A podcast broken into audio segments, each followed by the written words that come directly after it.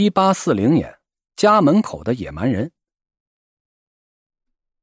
一七五七年，紫禁城。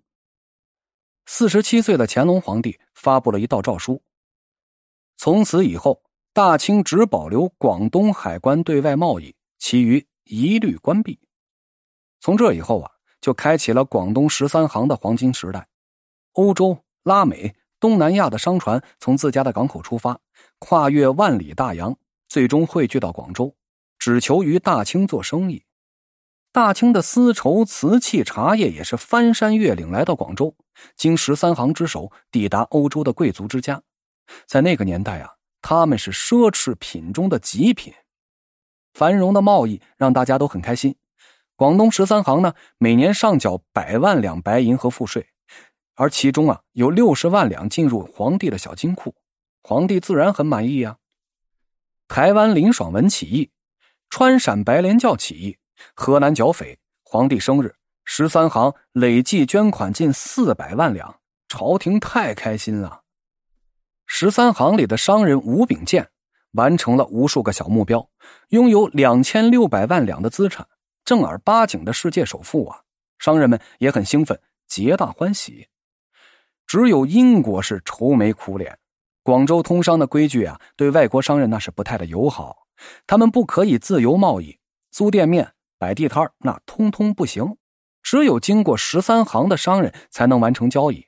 有中间商赚差价，想富裕，嘿，没门啊！外国商人在广州的行动呢，也受到了约束，只能住在规定的宾馆。想出门看看广州的风景，还得等到规定的日子，就像这农村逢三逢五的赶集一样。甚至啊，连带家眷都有限制。商人重利轻离别，原本呢，这也不算是什么大事漂洋过海而来，只要能赚钱，什么都能忍。可外国商人连钱都赚不到啊！大清的茶叶、丝绸、瓷器是英国特别依赖的奢侈品，但英国的纺织品、呢子大衣、胡椒、檀香却卖不动，这货物积压的就很严重。就连交易的货币也对英国商人不利。那时的英国实行金本位，而大清用的却是白银，所以英国商人来广州做生意之前，他还得把黄金兑换成白银。这么一来啊，这利润又被刮掉了一层，而入关的税率那就更狠了，高达百分之二十啊！英国人就特别郁闷：“哎呦，我这想赚点钱，咋就这么难呢？”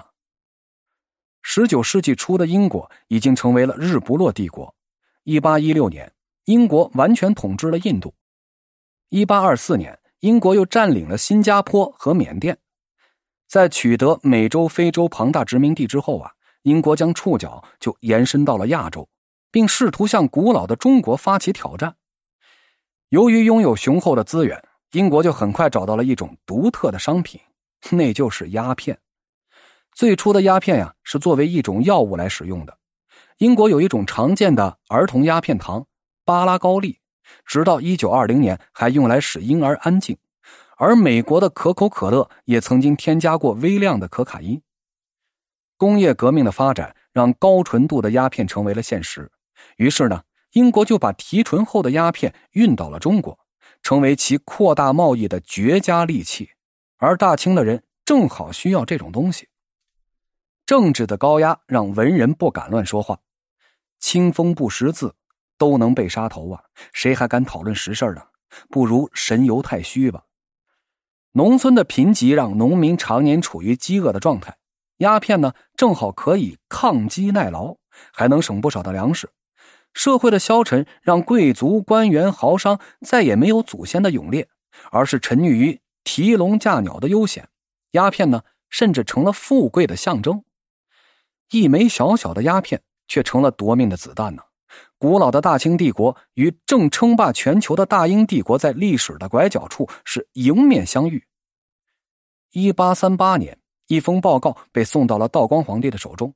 写报告的人呢是林则徐，其中有这么一句话啊：“若由谢谢视之，是使数十年后，中原几无可以御敌之兵，且无可以冲饷之银。”不得不说，林则徐的眼光那还是很精准的。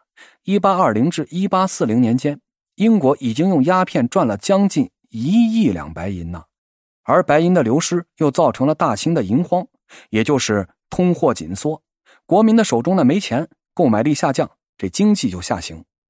在一些大的城镇呢，几乎是烟馆林立，大烟鬼是成千上万。为了分享利润，官员和军队成为了国内鸦片的分销商。你比如这广东水师就和英国鸦片商约定了，每箱鸦片收五万到十万，甚至把战船呢变成了走私船。这是鸦片战争前两年的景象。道光皇帝也知道禁烟是势在必行。一八三八年十月十五日。道光皇帝任命林则徐为钦差大臣，遣他到广州清查鸦片贸易。禁烟就是砸某些人的饭碗呐！林则徐命令鸦片商人三日之内交出所有存货，并保证永不再犯。但这是涉及身家利益的事儿，没有人会轻易的屈服。这林则徐就怒了：若鸦片一日未绝，本大臣一日不回，誓与此事相始终，断无终止之理。一八三九年的六月三日，虎门销烟开始了。广东的所有高级官员全部参加，还有鸦片商、外国领事、记者、传教士，唯独没有英国人。